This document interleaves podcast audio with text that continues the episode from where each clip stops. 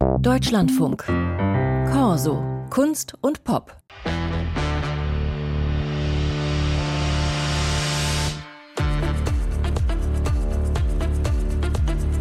Das Prinzip gibt's immer mal wieder und meistens ist der Witz schnell erzählt. Metallica-Songs auf klassischen Instrumenten, ACDC-Songs im Bluegrass-Gewand mit Banjos oder Rockklassiker mit Dudelsack. Die Idee, Techno, House und sonstige elektronische Tanzmusik mit echten Instrumenten nachzuspielen, geht auch in die Richtung und das ist das Prinzip der Hamburger Band Meute, die wir hier gerade hören. Sie kombiniert seit gut sieben Jahren Big Band Sound, Marching Band Besetzung mit elektronischer Tanzmusik, nennt sich deswegen auch Techno Marching Band. In der Regel hat das Tempo, aber auf dem aktuellen Album Empor geht's auch anders. Das hier ist ein Cover eines Songs von Rapperin Erika Badu, wie immer rein instrumental. Can't use my phone.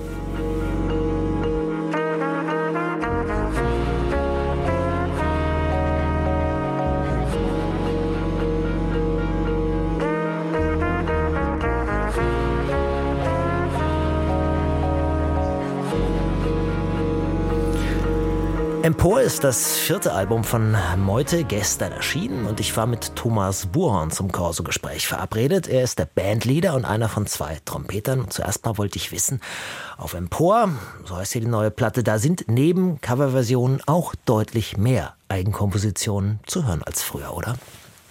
Ja, ich habe es jetzt ehrlich gesagt gar nicht ganz genau gezählt.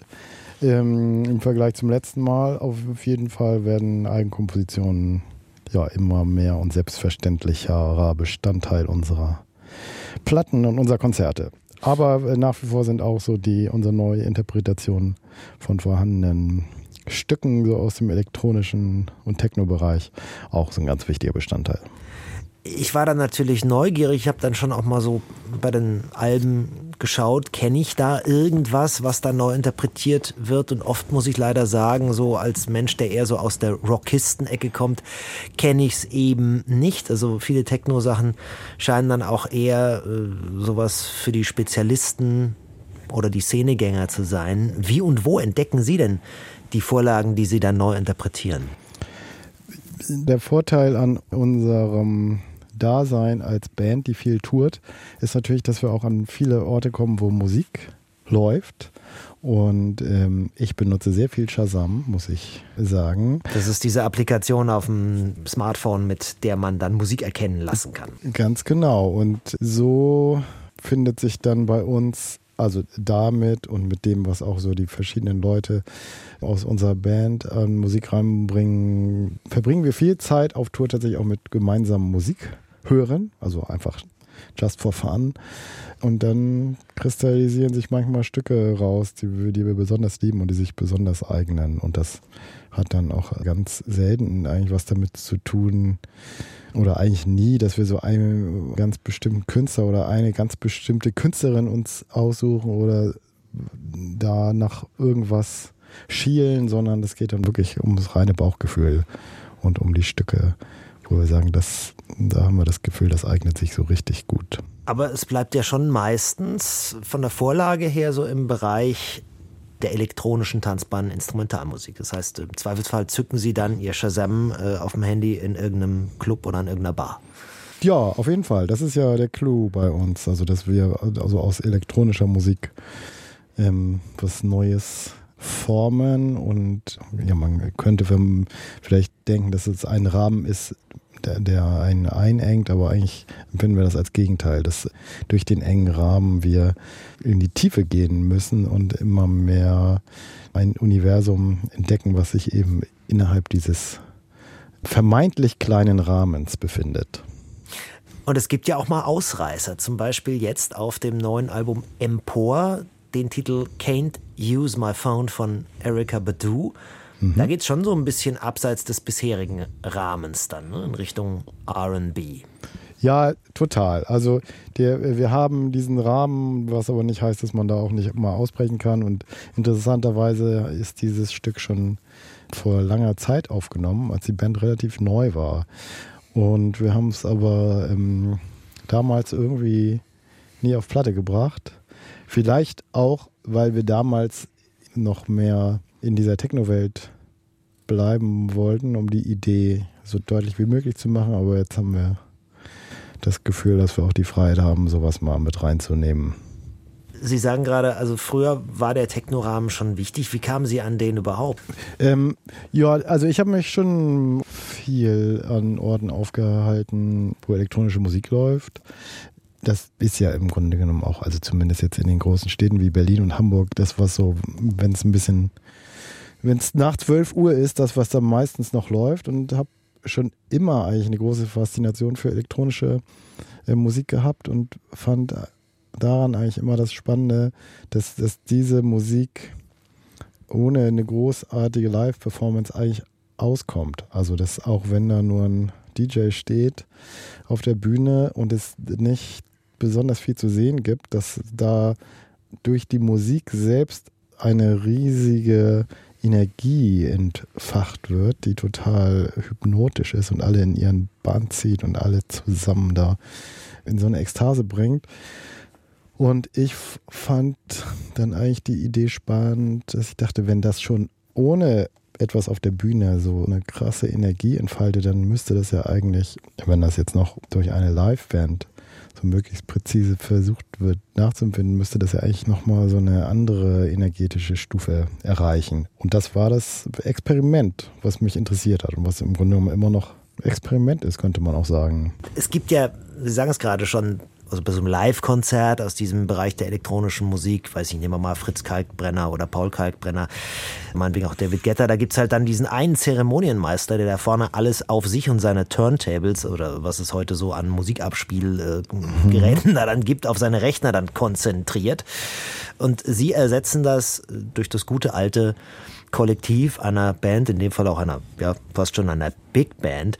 Es gibt also auch nicht so den einen Frontmann. Sie sind zwar der Bandleader, aber ich habe es jetzt auch mal versucht, so beim Durchhören des Albums mal irgendwie so Liedinstrumente rauszuhören. Das ist jetzt schon relativ kollektiv verteilt. Ne? Total. Das ist auch die Idee, dass wenn man dieses Konzert erlebt, dass das schon so eine, ja, so eine absolute kollektive Leistung der ganzen Band ist.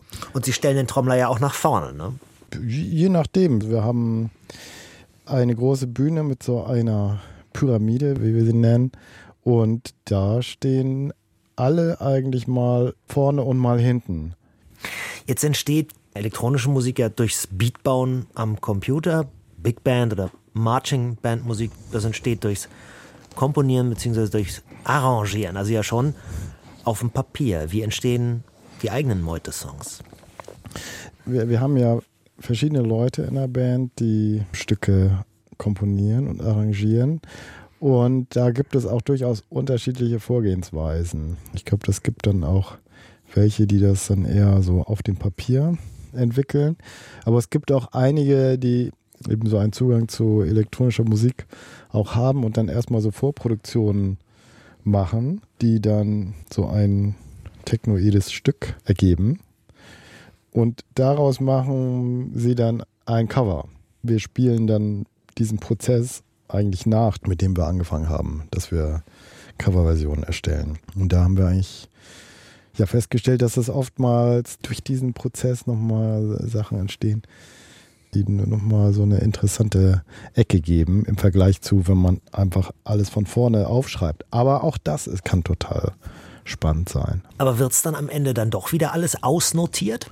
Ja, am Ende wird immer alles erstmal sehr präzise ausnotiert. Was ich ja auch interessant finde, ist, dass Sie für die tiefen Töne keine Tuba haben, sondern ein Susaphon. Ihr Kollege Philipp Westermann spielt mhm. das. Wie kam das? Ähm, ja, also der, das Susaphon ist ja im Grunde genommen. Ist schon eine Art von Tuba. Äh, genau, eine, eine Variante der Tuba. Übrigens das Instrument des Jahres 2024 und Philipp Westermann ist der Schirmherr der Unterschied ist eigentlich nur, dass man eben mit diesem Susaphon, weil man sich das umhängen kann, sich auch bewegen kann. Und der Sound ist auch so ein bisschen knackiger, also nach vorne. Das, das, der Schallbecher richtet sich auch nach vorne und so kann man eigentlich auch den Sound beschreiben. Der geht so nach vorne und die Tuba, die geht eher nach oben. Da kommt das so nach oben raus und füllt den Raum. Also es ist so ein bisschen indirekter und voller. Ähm, wird in klassischer Musik gern und viel benutzt und das Sousaphon ist eben das Stück direkt da. Jetzt findet ihre Musik ja inzwischen auch noch in anderen Zusammenhängen Verwendung, zum Beispiel beim Soundtrack für einer, einer Folge von Babylon Berlin. Mhm. Da waren sie auch äh, zu sehen, glaube ich. Ja. Genau, als, als Liveband. Mhm. War Ihnen die filmische Qualität Ihrer Musik von vornherein klar? Keine Ahnung, also darüber ähm, habe ich ehrlich gesagt nicht nachgedacht. Allerdings so über dieses äh, Phänomen einer Zeitreise haben wir schon immer mal wieder nachgedacht. Dass es ja schon spannend ist, dass wir mit unseren Instrumenten ja theoretisch auch mal 100 Jahre zurückreisen könnten und da dann mit den Leuten die Musik der heutigen Zeit vorspielen könnten.